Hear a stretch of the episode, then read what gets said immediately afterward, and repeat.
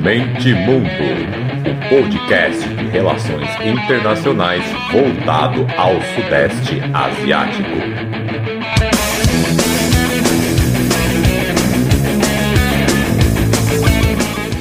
Fala galera, podcast Mente Mundo na área. Não vou ficar aqui pela terceira, seria o quarto episódio que eu falo sobre correria, sobre atraso, então vamos embora já, porque o Luiz é mais do que da casa.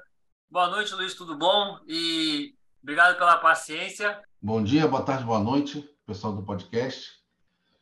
Hoje vamos conversar um pouquinho sobre acordos comerciais. Acordos comerciais entre Venezuela e Irã, acordo comercial entre Venezuela e China, acordo comercial entre Irã e, e, e, China, Irã e Rússia, um pouquinho de cada. Vamos tentar abordar um pouquinho além do, do, do, do que foi escrito no, último, no nosso último artigo, última coluna, porque desde a coluna a gente teve que dar uma atualizada agora, vamos atualizar aqui no podcast algumas mudanças que foram acontecendo. É, por que tratar desses assuntos? É, estudando um pouquinho cada geopolítica energética dessas regiões e os movimentos pós-guerra da Ucrânia, que não acabou, mas a gente já consegue ter uma, uma consolidação do, do, do, dos novos eixos geopolíticos que estão se formando, do fortalecimento de uma, de uma política do bloco da China com a Venezuela, com a China, com a China, Rússia, alguns países do Oriente Médio e também a fraca Venezuela, mas de qualquer forma ela faz parte desse mais de, de bloco comercial de acordo, acordo comercial e, e, e, e, geopolítica desse bloco do que a política ocidental. Então a gente vai falar um pouquinho disso porque vamos ver ao longo do tempo que isso está tá entrelaçado. É, partindo então pelo mais fraco, pela Venezuela, eu me chamou a atenção alguns acordos comerciais que a Venezuela realizou recentemente reuniões com, a, com o Irã, a própria Venezuela se deslocando até o Irã para conversar com o presidente Ibrahim Raisi é, sobre alguns acordos. E o que me chama a atenção, por que Venezuela, o que, que a Venezuela teria para oferecer ao Irã? Muito pouca coisa, né? É, a Venezuela, como nós sabemos, ela possui um petróleo bruto, muito pesado para, os, para, a galera que não está muito enturmada no assunto. É um petróleo muito difícil da gente conseguir derivados que darão a gasolina, diesel, querosene, querosene de aviação, todo esse, todo esse material. E mas a Venezuela, ao mesmo tempo, é um país que está preso também com muitas, muitas dificuldades comerciais, similares também ao, ao, ao Irã, que sofre sanções pesadas do Ocidente, principalmente Estados Unidos, né? E o que, que envolveu esse acordo? Esse acordo envolveu uma troca tecnológica, um acordo de cooperação e desenvolvimento, um desenvolvimento que abrange um pouquinho mais o, o, a Venezuela do que o Irã. Eles têm algumas dificuldades tecnológicas de, de produção e exploração do seu petróleo. O, o Irã é um fornecedor já de longo prazo, é, de longa data, fornece condensado, e esse condensado ele serve para o óleo pesado do, da Venezuela, para poder diluir esse óleo pesado, que esse óleo, esse, esse óleo voltando aos mais leigos, é, é como se fosse uma graxa de tão pesado. Então, esse condensado misturado com, com, com esse óleo venezuelano, ele ganha uma viscosidade melhor para ser tratado nas refinarias da Venezuela. E a Venezuela está atravessando uma pressão muito grande. Ela, é, é, eu, eu, hoje mesmo estava lendo sobre isso, a dificuldade de se encontrar gasolina nos postos. E essa, essa, essa, essa dificuldade crescente força a Venezuela a importar mais e mais condensado para poder produzir a sua gasolina nas suas refinarias. E por isso o, o acordo mais interessante é esse acordo, essa renovação desse acordo. E, e o, que, o que chama a atenção é que de 2022, período de 2022, isso que a gente está falando, ao período, comparando com o período de 2023, a produção de condensado, a exportação de condensado da, do Irã diminuiu muito. Em janeiro de 2022, a Venezuela recebeu 2 milhões de barris de condensado do Irã. Em janeiro de 2023, a Venezuela recebeu 400 mil barris de condensado, uma queda muito grande. O que está linkado a toda essa, essa, tudo isso que a gente está conversando aqui? Todos os países estão conectados nessa, nesse nosso papo. É, nós temos um país, Venezuela, que tem um alinhamento político com o Irã, tem um alinhamento, um alinhamento político com todos, todos têm alinhamento político contra, contra os Estados Unidos. Existe esse alinhamento político. Ah, recentemente, Biden flertou um pouquinho com, com o petróleo da Venezuela, naquela questão de necessidade de suprir as demandas europeias. Ele mandou alguns secretários começarem a conversar com Maduro sobre isso. E Ibrahim Raisi chamou a atenção, Ibrahim Raisi, relembrando o presidente do Irã, chamou a atenção do, do líder venezuelano. Olha, não é bem assim. Não é para atender, não é para conversar, não é para você se, se encantar com, com as promessas norte-americanas. E nesse meio tempo, é, Irã, Irã e Venezuela conversaram. Eu entendo como uma maneira do Irã fortalecer e relembrar a Venezuela a parceria que eles têm, a importância dessa parceria, a importância do condensado iraniano, que é um fornecimento de longa data e que viabiliza, no ponto final, viabiliza a existência da gasolina nos postos é, de Caracas. E relembrando, a crise está muito grande lá, a questão da, dos combustíveis é muito forte. Você hoje vai com seu carro no posto de gasolina, não encontra gasolina, em função dessa dificuldade das refinarias em função dessa queda muito grande de condensado daquele período do ano passado para cá. Daí você vai me perguntar, mas por que houve essa queda? Isso a gente vai chegar lá. Com relação à Venezuela, só para fechar esse, esse, esse entrelaçado. Nesse meio tempo, quando Biden deu essa abertura de conversação, porque ele tinha um interesse na, no petróleo venezuelano, você vai falar para mim, você vai falar assim para mim: Olha, mas é, esse petróleo não é extra pesado? Esse petróleo não é difícil para refinar? Por que então a, o que, que vai contribuir esse petróleo para a União Europeia na época? Que foi essa a intenção de fazer essa ponte. Vamos lá. A nafta também pode ser usada, utilizada para substituir esse condensado, essa nafta que vem dos Estados Unidos. E, surpreenda-se ou não, recentemente Venezuela fez uma compra grande de nafta em função da queda das exportações de condensado para a Venezuela, essa linha de essa linha política de contato que se abriu entre Venezuela e Estados Unidos, ela permitiu com que os venezuelanos comprassem nafta. Eles viram essa abertura, opa, o Irã diminuiu a produção e a gente está precisando de mais condensado. O Irã não tem para fornecer no momento repito, nós vamos conversar por que não tem. Então, o que a gente pode fazer? Já que a gente está com contato aqui agora um pouco menos. Está é, tá um pouco mais amistoso esse contato com, com os Estados Unidos, podemos comprar nafta deles, eles vão querer vender e será interessante para a gente. Nessa, então, o que, que existe hoje? A Venezuela consegue comprar o condensado tradicional do Irã e conseguiu realizar algumas compras é, de nafta proveniente dos Estados Unidos, mais precisamente lá do, do Texas.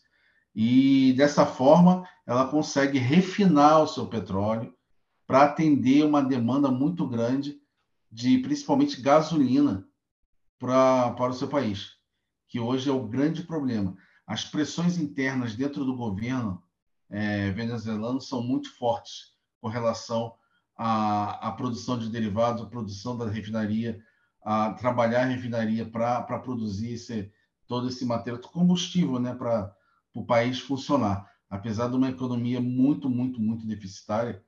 Então, é, se faltar gasolina, se faltar combustível, a situação fica muito pior.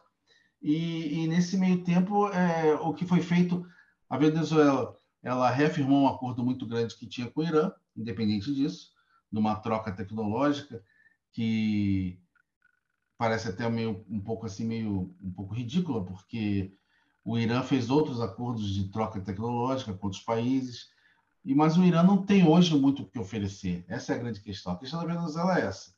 Ela é um país vamos dizer assim nessa crise muito grande. Ela precisa desse desse desse componente para diluir o seu o seu petróleo e esse caminho que esse canal que foi aberto para os Estados Unidos ela conseguiu sobreviver esse tempo assim. E vamos, vamos acompanhando o que a Venezuela vai se ela vai se vai ter um aumento dessas compras de, de condensado ou se ela vai para manter esse contato esse contato político norte, norte-americano com os Estados Unidos se ela vai continuar comprando esse essa nafta é, que é muito importante também para ela e substituir do mesmo jeito é, é, tão é tão eficaz quanto a, a compra do condensado para os fins, né, que são gerar, gerar gasolina, gerar os combustíveis para o seu país.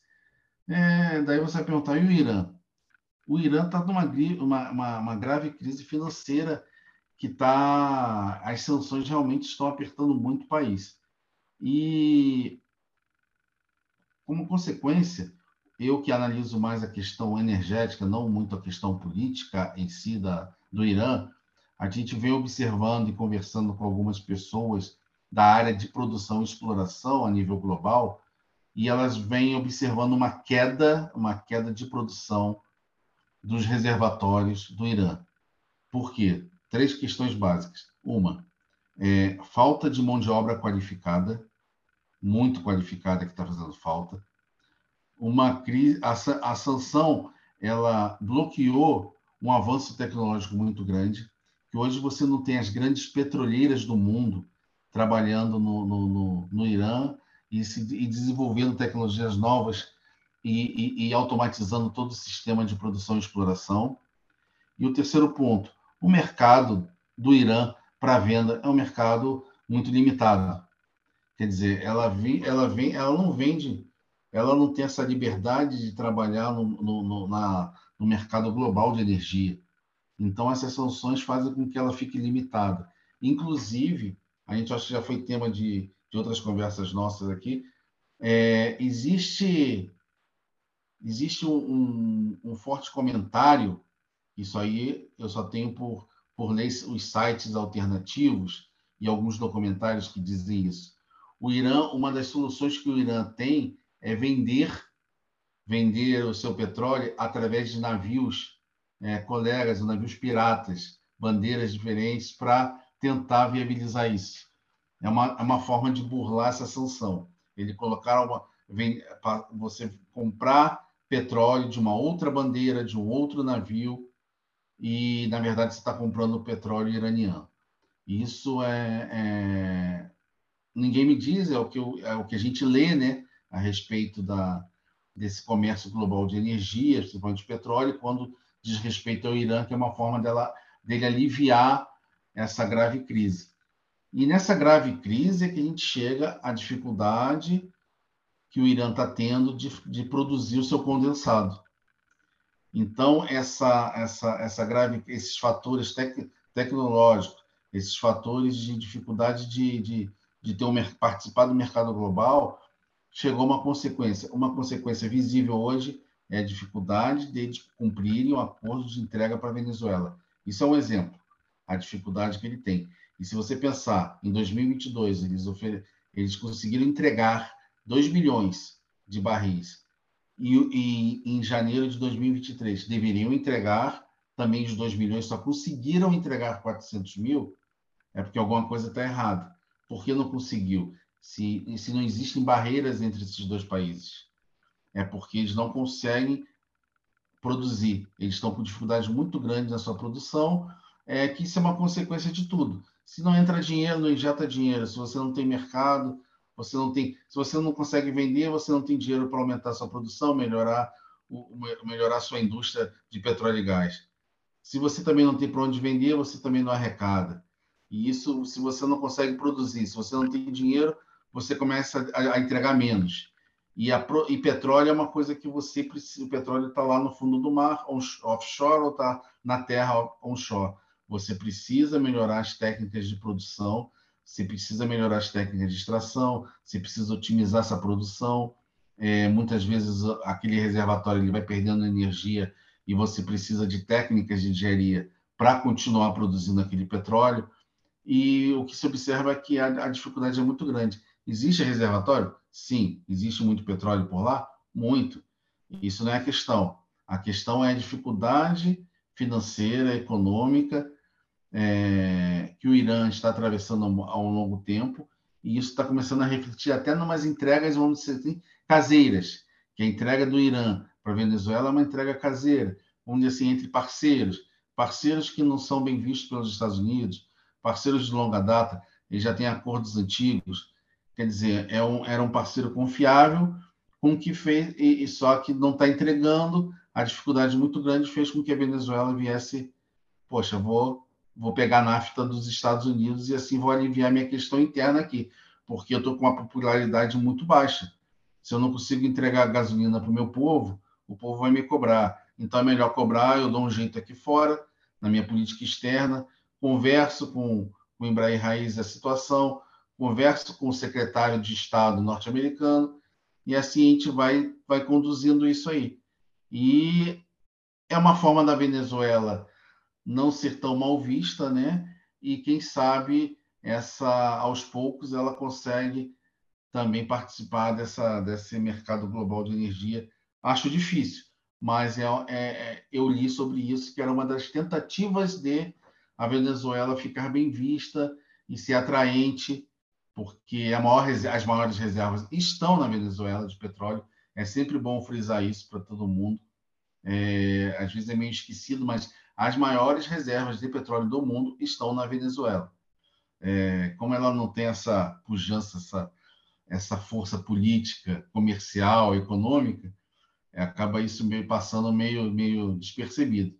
E a União Europeia ela tem ciência disso, os Estados Unidos têm ciência disso, que um reservatório ali está na Venezuela. Então, a Venezuela se aproveita um pouquinho, sabendo que ela tem um potencial, mas ela não tem competência, ela não tem hoje é, é, capital para desenvolver esse mercado, mas ela precisa trabalhar aqui um pouquinho com o Irã, trabalha um pouquinho com, com os Estados Unidos, que deu uma abertura recente, e ela vai conduzindo isso.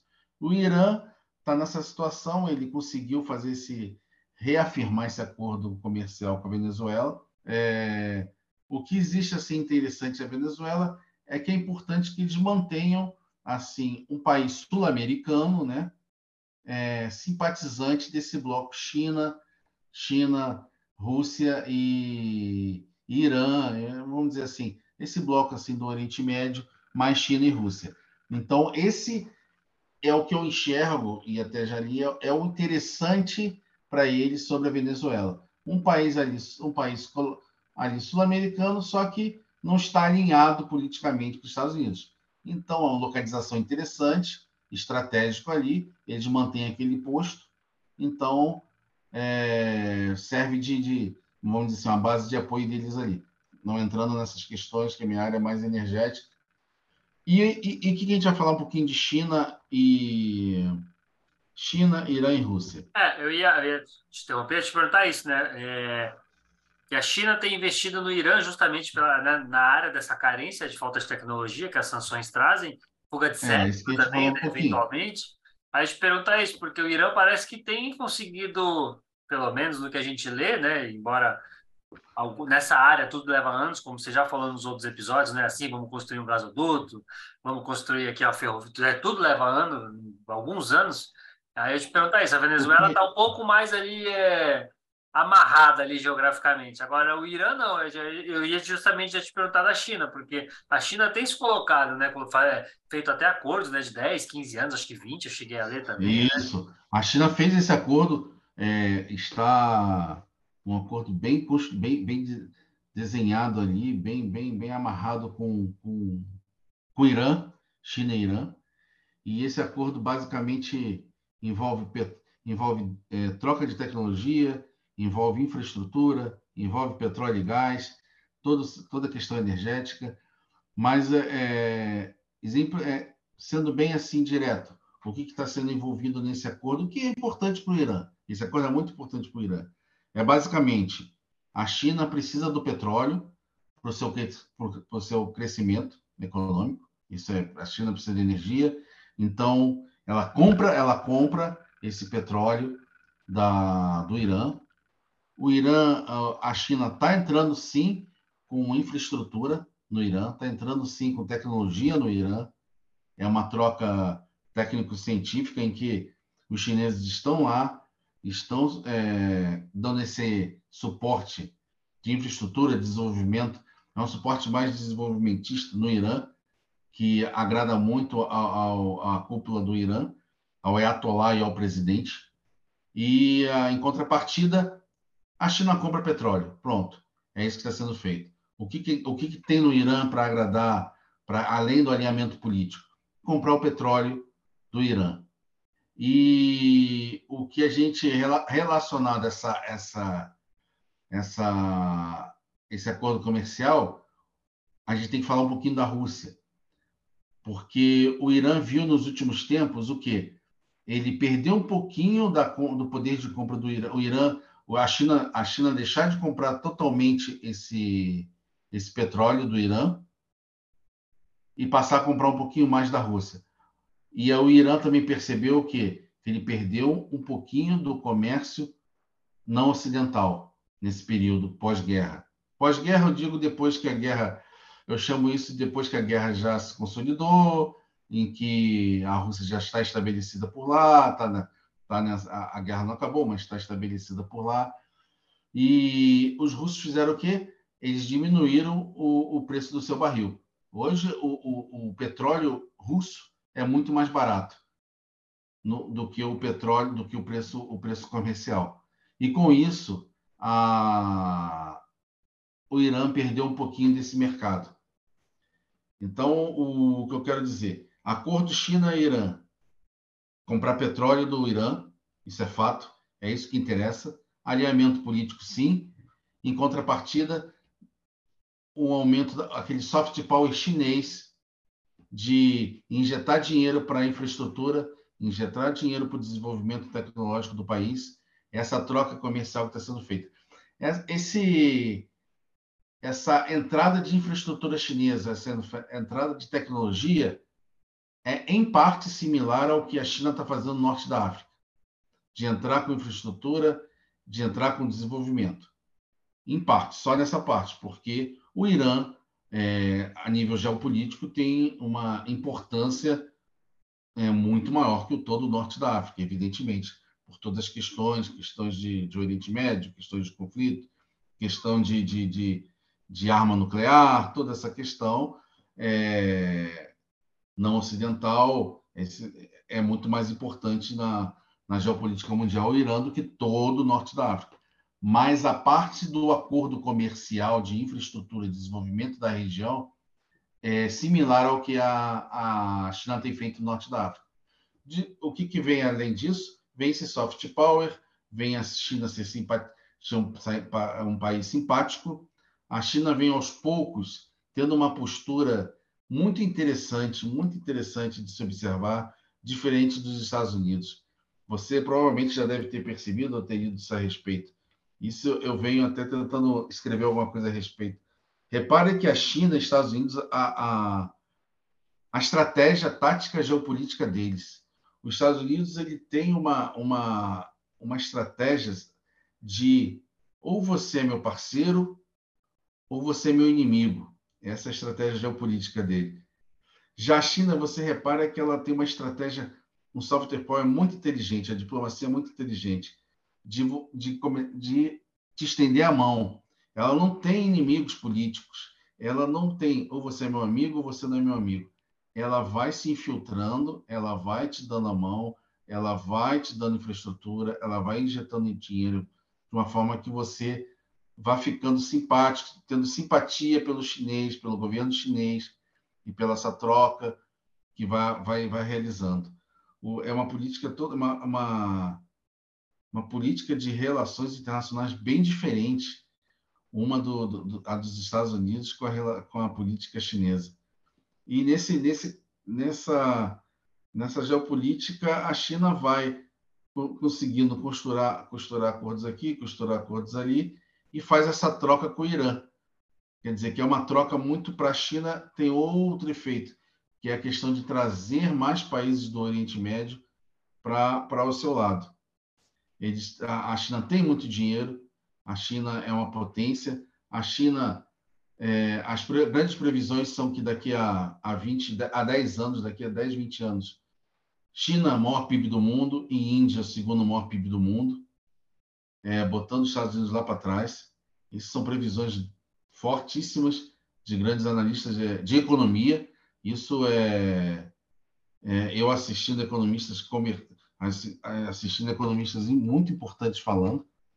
Então essa essa hegemonia chinesa ela tende a crescer muito mais e ela esses acordos que ela vai costurando, costurando aqui, costurando ali, são muito interessantes. Vale a gente falar de outro último acordo, um acordo entre Irã e Rússia. Esse acordo entre Irã e Rússia, hoje mesmo eu estava lendo sobre isso. São acordos mais bélicos do que acordos comerciais a nível energético. A nível energético, ele tem petróleo, Irã tem petróleo, o, a Rússia tem petróleo, a Rússia tem muito petróleo. Eles não têm por que fazer acordo comercial em termos de energia, mas em termos bélicos é interessante. Existe a questão de drones envolvidos, drones utilizados na guerra. E, então, existe essa questão bélica envolvida. Os drones estão sendo usados na Ucrânia. É, material químico é utilizado para otimizar a potência de foguetes utilizados pela Rússia. Tudo isso está sendo, tá sendo feito, costurado, e, e alguns estão desmentindo, é, por exemplo, a ONU já caiu em cima disso. A... O Conselho de Segurança da ONU está observando isso. A questão de a questão de do comércio de produtos químicos sendo utilizados para aumentar a potência do, dos mísseis russos e, esse, e esses produtos químicos estão sendo feitos pelo Irã. O Irã, é, para quem não sabe, ele, ele, ele tem um ele é um país que, a nível intelectual, a, universitário, produz grandes químicos. Essa é uma coisa, não é de filme, essa é uma coisa. Eles têm esse conhecimento, esse know-how, e, e é uma referência na química, só não é uma referência maior como outros países, porque é um país isolado do mundo em termos políticos comerciais. É, essa aproximação da Rússia com, com o Irã, né, é, e isso tudo com observação atenta norte-americana, é, com obje, o objetivo oficial é promover uma, uma, uma cooperação. O, o que estão passando é promover uma cooperação econômica e energética diante de fortes sanções. Isso é o que eles estão passando. Mas o que, na realidade, é, a gente tem observado é uma negociação que está avançando, e isso tem uma certa participação também da China, que existe, segundo os analistas, a China está acompanhando esse, esse movimento da Rússia e tem esse apoio chinês para isso, para o Irã reabastecer o fornecimento é, de um produto químico, composto químico, que é utilizado no, no, nos mísseis é, russos, né?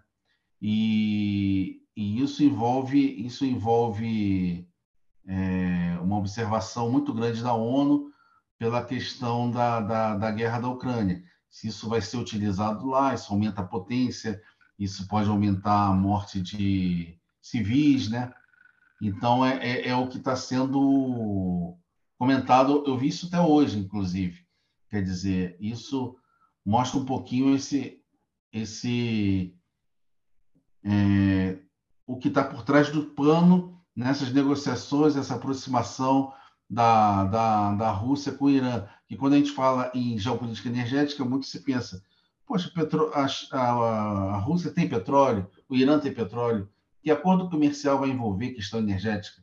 Só se fosse envolver uma questão de troca tecnológica, uma questão de, de desenvolver melhor um campo de petróleo, desenvolver desenvolvimento de um campo de gás, tecnologia, software, equipamentos de engenharia mecânica, de perfuração, não é isso e todo mundo sabe, até porque o Irã ele está nessa crise muito grande, vamos dizer assim, essa draga muito grande, e, e, e, e precisando mais de apoio, injeção financeira, como está sendo feito agora pela China. Então, o que, que envolve, na realidade, esses, essa, envolve questões bélicas, envolve essa, essa maior é, facilitar essa vida da, da Rússia na, na, na Ucrânia, em frente às dificuldades que foram encontradas para ocupar de vez o país, né? Mas a ONU está observando que não é muito a minha área, essa parte da, da questão da, da segurança, mas é, existem limites né, dentro da própria, dentro, regras dentro da própria questão bélica de guerra, que você não pode usar armas químicas, você não pode usar isso aqui, você não, você não ataca, geralmente você é o seguinte, você não ataca alvos civis, colégio, escola, hospital, você não bombardeia isso. Então a, a ONU está sempre está sempre observando isso, atenta. Então essa questão hoje eu li, eu li essa é uma questão datada de hoje, composto químico que está sendo passado para a Rússia através de acordos comerciais é, entre Irã e, e Rússia, existem algumas coisas que não estão no, no, nos documentos. Isso aí é o que está sendo feito, são esse composto químico que é utilizado no míssil, nos mísseis bélicos russos, que vão aumentar a potência e aumentar, vamos dizer assim, é, a, a, o raio de, de, de, de, dano que vai fazer, e matar civil e tudo mais. Mas a ONU está atenta a isso, a esse, a esse acordo sobre esse produto composto químico. Eu não sei o nome do composto, eu procurei o nome do composto, eu não achei, porque eu comecei a ver agora há pouco tempo isso, mas é o que está por trás desse acordo. Então, resumindo para a galera, é, nós falamos um pouquinho de Venezuela, falamos um pouquinho de, de China, um pouquinho de Rússia aqui e falamos de Irã. É, Venezuela Irã, essa troca do condensado que vai para que vai para Venezuela, essa, essa queda do condensado, da, do volume de condensado do ano pro, de, de 2022 para 2023, tivemos uma queda brusca no envio, nas exportações de condensado. Então, o Venezuela aproveitou e fez o quê? Começou a comprar nafta dos Estados Unidos. Essa queda de condensado em função das sanções comerciais impostas pelo Ocidente. Então, a, a, o Irã não tem grana, o Irã não está conseguindo é, automatizar, modernizar o seu maquinário e, consequentemente, sem grana, sem maquinário de ponta, você acaba diminuindo sua produção, você acaba tendo dificuldade de entregar ao seu cliente o que está comprometido, o que você comprometeu, se comprometeu a entregar. Então, isso que está acontecendo.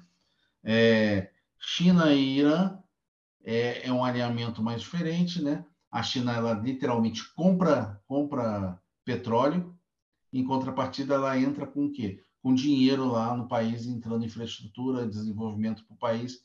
Isso é uma troca interessante e existe esse alinhamento de você puxar o Irã para o seu lado.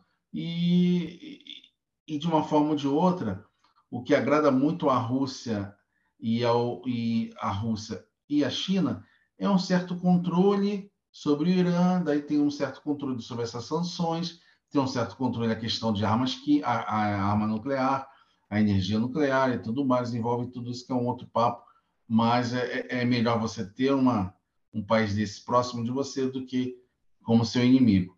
É, Rússia e Irã, nós já falamos um pouquinho sobre isso, os dois têm petróleo, é a questão bélica que está mesmo é, é, é, em jogo aí. É a questão de drones russos que são utilizados, mas drones fornecidos pelo Irã, e essa troca mais, a questão mais bélica que envolve. E China e Rússia são parceiros hoje. Eles têm um alinhamento, isso é muito importante. Hoje nós temos, na, hoje nós temos a cadeira de. É, me fugiu aqui a, a palavra, o termo da. Opa, a cadeira de segurança da ONU é um russo, né? E isso é muito interessante para a China ter um amigo, ter um colega que está ocupando essa cadeira de segurança da, da, nas Nações Unidas e, e, traz um alinhamento, traz alinhamento para votação, traz alinhamento para veto, e tudo isso é interessante nas votações da ONU. Esse bloco está alinhado e, e, e coordenado assim na, contra os Estados Unidos nessa, nessa briga geopolítica, briga comercial e por aí vai. É basicamente está muito além do que é, a gente é, passou no, no, no, no artigo, né, na coluna. A gente foi um pouquinho mais além, até porque deu uma atualizada, tem muitas questões. A gente pode até um dia, na próxima, a gente pode até entrar nessa questão mais da, do Irã e, e, e a questão da energia nuclear, a questão de arma nuclear. É bom gente dar uma abordada nisso. E basicamente foi isso. Acho que deu para dar uma deu para dar uma, um papo assim sobre geral sobre esses acordos comerciais recentes entre esse bloco anti-ocidental. Eu estava vendo aqui, tem três meses que a gente não grava, né? Então é interessante fazer um episódio assim com um apunhadão do que do, no girão assim de notícias, né? Atualização, porque já são três meses e do jeito que a coisa que a coisa anda na, na geopolítica mundial, três meses é uma eternidade. Tudo ultimamente está tanta coisa tem acontecido né, em semanas assim. E uma coisa interessante que você falou que eu lembrei, né? Que a Índia, ela, o, o comércio dela com a Rússia se intensificou muito nesse um ano da guerra. E mais ou menos 20, 25%, pelo que eu dei uma lida, não sei se o número está certo, que a Rússia vende com desconto, já que ela está sancionada aí no Ocidente inteiro. E a Índia está comprando sem, sem dó nem piedade, sabe que não vai ser sancionada, os Estados Unidos não vai conseguir bancar também uma economia desse tamanho. E aí eles refinam, né? A Índia é muito boa no, no refino de, de, de, petróleo, e eles vendem para o Ocidente.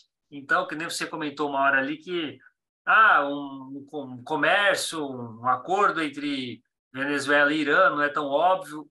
E é interessante isso, né? A geopolítica energética é legal por causa disso, porque ela não, não tem uma coisa que ela não é óbvia.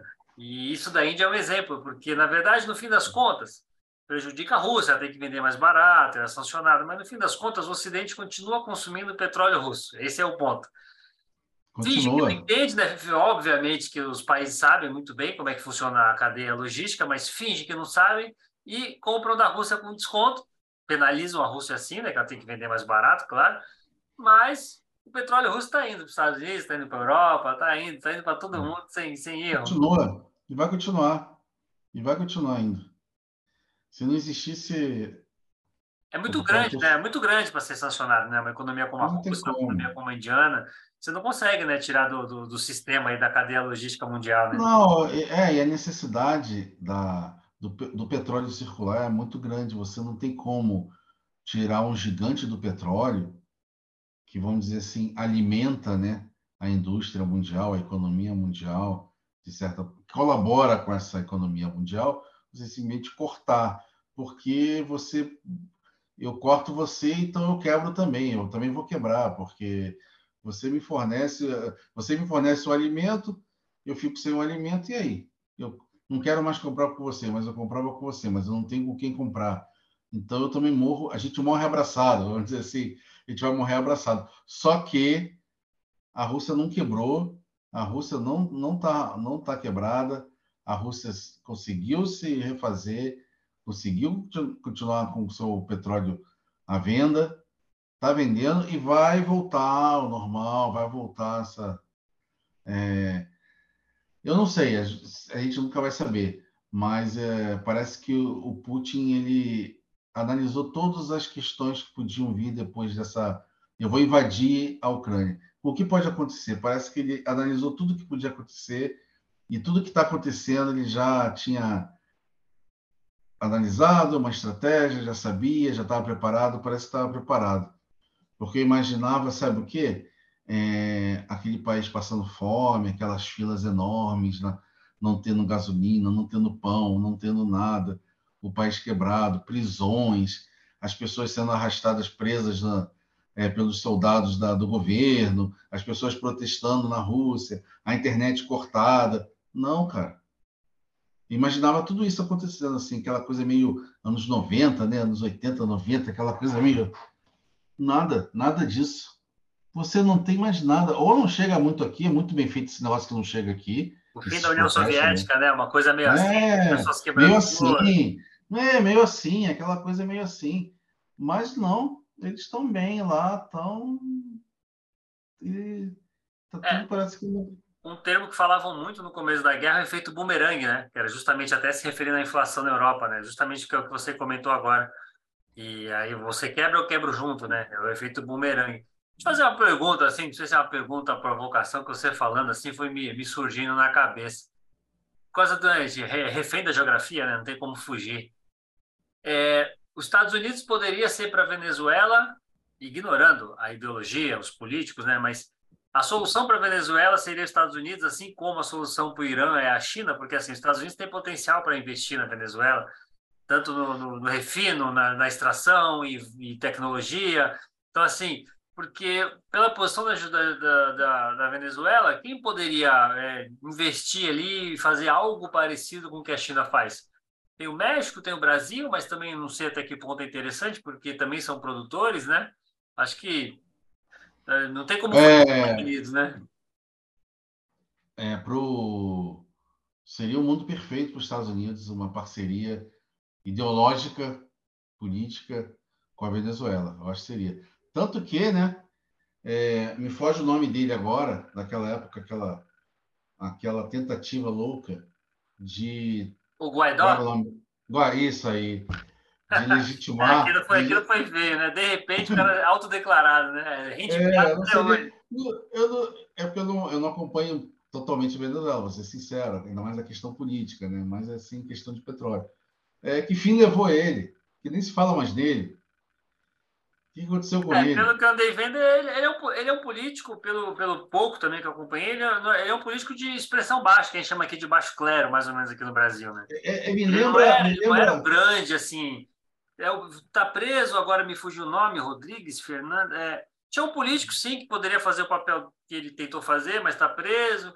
Enfim, foi uma pataquada, né? Uma forçada. É, ficou ridículo. Dentro, não tinha muita é, parece, parece aqueles seriados, aqueles seriados em que Schwarzenegger invade o país e daí coloca um, um cara no final do filme é, que tem a simpatia norte-americana, daí coloca uma bandeira dos Estados Unidos lá, não sei o que, aquela coisa bem ridícula mesmo. E, e, deu tudo errado, quer dizer, o cara não virou presidente, o cara não conseguiu, não conseguiram derrubar o governo. É, os Estados Unidos tentou derrubar o governo sem invadir, logicamente, a Venezuela, sem usar práticas antigas, mas deu tudo errado. E agora, voltando ao que você me perguntou, sim, seria perfeito. É, a maior reserva do mundo de petróleo, alinhada com os Estados Unidos, os Estados Unidos colocando lá a Exxon lá dentro, colocando outras empresas potências é, dentro da Venezuela, tomando conta, cuidando daquele petróleo pesado, fazendo refino daquele petróleo, virando combustível, e o próprio Estados Unidos alimentando a Europa com energia. Seria para os Estados Unidos seria um fantástico. Logicamente, a gente está falando, né? logicamente, a gente está falando uma coisa que é evidente que deve ter passado por, por, por todos os estrategistas norte-americanos. Por algum motivo, eles não, não, não, não acharam interessante. Porque se a gente pensar, ué, se os Estados Unidos chegar lá para conversar, o que faria o, Maduro recuar? Por que não iria aceitar um aperto de mão do Biden e fazer uma parceria comercial fantástica?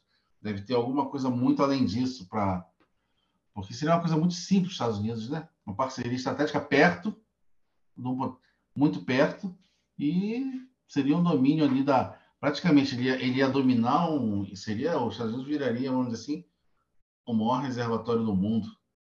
Porque pega o que ele já produz, o que ele produz, não o que ele tem, o que ele produz, mas o que tem de reservatório na Venezuela, e ele comandando com as suas petroleiras comandando todo esse mercado global e alimentando a, a Europa, seria excelente. E vendendo uma imagem de energia renovável, porque eles vendem essa imagem de renovável nos Estados Unidos. Até só, só fugindo um pouco do assunto, mas falando, os Estados Unidos vendem uma imagem muito bonita de renovável, só que hoje os Estados Unidos é o maior fornecedor de gás natural para a União Europeia. E, e do ano passado para agora já aumentou o fornecimento de gás natural para a União Europeia. É, quer dizer, essa guerra foi muito interessante para eles, porque eles agora assumiram o mercado de gás que era, que era russo, passou a ser o mercado dos Estados Unidos. E tende a crescer. E tende a crescer. Porque a energia, aquela velha história, a energia solar não vai substituir toda essa infraestrutura. Nem o hidrogênio verde vai substituir rapidamente. Nada disso vai, vai, vai, vai ser de um dia para o outro. Hoje, os grandes fornecedores da União Europeia, Estados Unidos e o apoio do Catar, que tem uma diplomacia é, contrária, diferente do resto do Oriente Médio, né? É uma diplomacia diferente é, e tem um alinhamento, uma é, vamos dizer um alinhamento, mas tem uma relação é, relações internacionais, diplomacia com os Estados Unidos tranquila, até onde eu sei, tranquila, sem muitos atritos nem nada.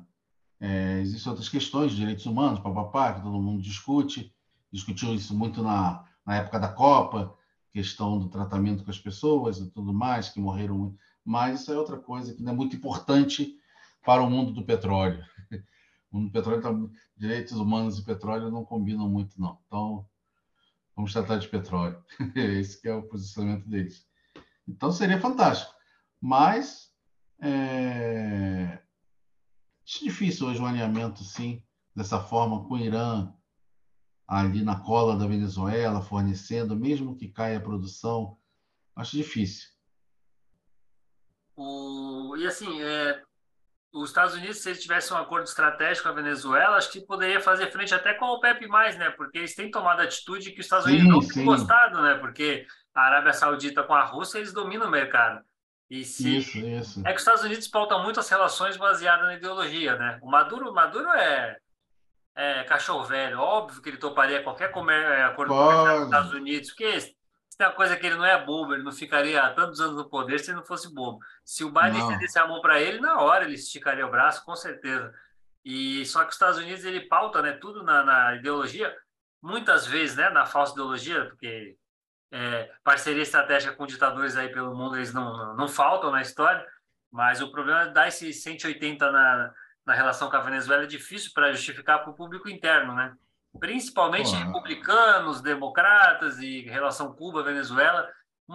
Eu acho assim que tem até uma opinião polêmica. Para mim, eh, democratas e republicanos não divergem quase nada. Para mim, os Estados Unidos ele é muito pouco. É, muito eles pouco. são eles são praticamente muito pouco. É, uma coisa ou outra. E Cuba e Venezuela, quer queira, quer não, é uma dessas poucos, poucos assuntos que na política externa eles acabam divergindo um pouco por causa de pressão interna de pessoas do partido, enfim. E aí acho que para os democratas é mais difícil ainda do que para os republicanos uma eventual parceria estratégica com a Venezuela. Mas você falando agora me veio isso na cabeça, né? O mercado dos Estados Unidos somado da Venezuela, eles poderiam não ser tão é, reféns né, da decisão dos sauditas, que agora tem se. Os sauditas têm se. A gente acaba fugindo é. aqui, né? Fã de Arábia é. Saudita, mas enfim, poderia fazer frente, né? É, eu acho que uma parceria, um alinhamento Venezuela com os Estados Unidos, talvez não ficasse refém do preço do barril, que vai muito, é, que está totalmente atrelado ao, ao movimento que a OPEP faz. Se a OPEP reduz um pouquinho a produção, aquela, a, reduz um pouquinho a produção, reduz um pouquinho o barril do petróleo no comércio, ele dá aquela subida, e se ela bota muito petróleo lá, o preço cai. Quer dizer, a, OPEP tem esse controle de, de, de, dominar a oferta e demanda de, de petróleo, né? E se os Estados Unidos tivessem mais reservatórios, mais, mais petróleo, poderia rivalizar e ter uma, uma, uma, dar uma pressão. Olha, tudo bem, vocês têm aqui, mas se você tirar petróleo do mercado, eu boto mais aqui porque eu tenho os reservatórios da Venezuela, eu estou produzindo, eu estou tratando esse óleo. Se você tirar aqui, eu vou lá e, e, e completo o que você tira. Então, aí poderia sim. Eu, é isso que eu falar. Logicamente que isso passou pela cabeça deles. A gente está falando uma coisa que é evidente, não tem como eles não terem discutido isso e, muitas vezes e por, e por milhares de razões eles chegaram à conclusão que não era interessante. Que se os Estados Unidos achassem interessante um país tão, tão fraco politicamente como a Venezuela, na minha visão, é, seria muito, muito, muito. Já teriam ter feito isso, né? Mas não deve achar interessante fazer isso.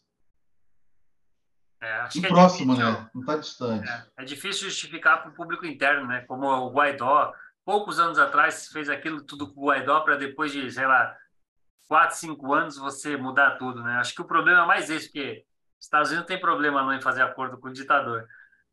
É, não tem, não tem. É, o Biden foi lá e apertou a mão do, do, do, é, do príncipe da, lá na Arábia Saudita agora, recentemente, isso por causa da questão do petróleo. É, eles não têm problema com isso. Se tiver que ir lá, eles vão lá, eles fazem acordo, passa por cima de tudo que eles falaram, passa, passa por cima de pressão internacional. Eles, Estados Unidos. Quando pesa no bolso, tudo muda. Isso, tudo muda. Tudo muda. Você falou da China. É até interessante na diplomacia da China. É, pouca gente, ninguém nem lembra disso, mas tudo que o Bolsonaro falou mal dos chineses, se fosse os Estados Unidos, um governo mais ocidental, a retaliação era imediata, né? E os chineses, é como você falou, sobre a diplomacia deles, e não só, né, ficou na retórica, que pouca gente lembra, que de fato chegou um louco a jogar uma bomba dentro da embaixada da China, se não me engano, aí no Rio, né? Não foi em Brasília, foi aí no Rio. E é, nem é lembro isso. que fim levou, mas enfim, então assim, foi uma retórica que de fato levou a, um, a uma ação política mesmo, né? Não ficou só na, na não ficou só na palavra, então, e mesmo assim os chineses fingiram que não era com eles, não aconteceu nada, não fizeram nenhum estardalhaço, foram levando, então é, é interessante esse comentário que eu, que eu ia fazer aí. É isso, é, é uma diferença da, da, da, diplomacia deles muito grande com a relação. Dos assim, Estados Unidos, eles criam, eles definem quem é o amigo, quem é o inimigo. A China não. A China, ela evita esse confronto, ela vai é, ela, ela, ela viu onde é seu ponto fraco e ela vai te, te dando esse, esse suporte. Isso que ela fez na África, isso da África, nossa, o que já deu de, de artigo por aí, em toda a África, ela está ocupando toda a África. Toda a África tem, tem é, uma mãozinha chinesa ali, dando um hospital, dando uma infraestrutura, em auxílio, botando dinheiro é, se aproximando dos presidentes, algumas coisas, alguns presidentes muito é, ditadores mesmo, genocidas que tem na, em alguns países da em alguns países da África e a China vai, ela não se mistura, ela não se envolve nessa questão, mas está ali do lado sendo amigo, parceiro. E como disse um, um analista outro dia, é, daí a China vai fazendo essa parceria, fazendo essa parceria, fazendo essa parceria.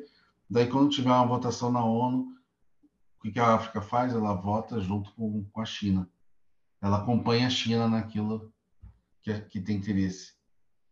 A China votou, então a África vai acompanhando a China, votamos igual. E assim a China consegue fazer é, é, controle desses países de uma maneira sem o quê? Invadir, sem, sem guerrear, sem criar inimigos sem fazer, botar sanções, nem nada.